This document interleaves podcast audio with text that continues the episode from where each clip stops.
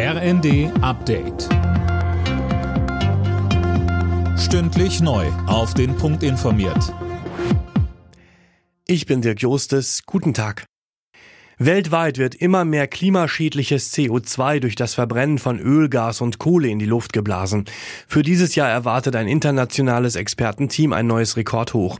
Es werde nach wie vor nicht genug CO2 eingespart, um das 1,5 Grad Ziel zu erreichen, heißt es.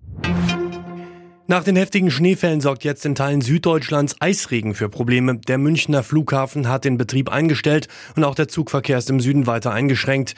Die Deutsche Bahn rät, geplante Reisen zu verschieben. Bahnsprecher Achim Staus sagt im ersten. Bei so starkem Schneefall bilden sich dann über den Weichenheizungen Schneehauben, die von innen vereisen.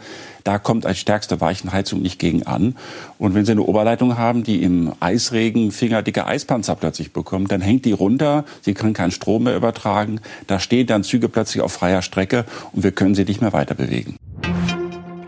Die Ampel sucht weiter nach Sparmöglichkeiten, um das Milliardenloch im Haushalt fürs kommende Jahr zu stopfen. Einsparungen beim Bürgergeld hat Arbeitsminister Heil eine Absage erteilt. Es bleibt bei der geplanten Erhöhung. Jana Klonikowski. Alles andere sei moralisch unverantwortlich, sagte Heil. Die FDP und die Union hatten zuvor gefordert, angesichts der Haushaltskrise auf die Erhöhung des Bürgergelds zu verzichten.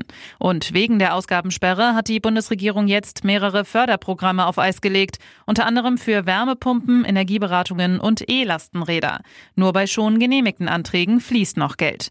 Nicht betroffen von dem Stopp sind Förderungen für energetische Gebäudesanierungen und für E-Autos.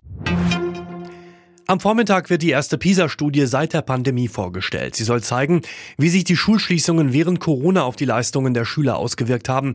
Getestet wurden die Jugendlichen in Lesen, Mathe und Naturwissenschaften.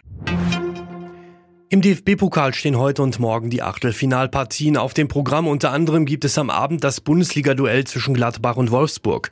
Die Wolfsburger hatten Titelverteidiger Leipzig rausgeworfen.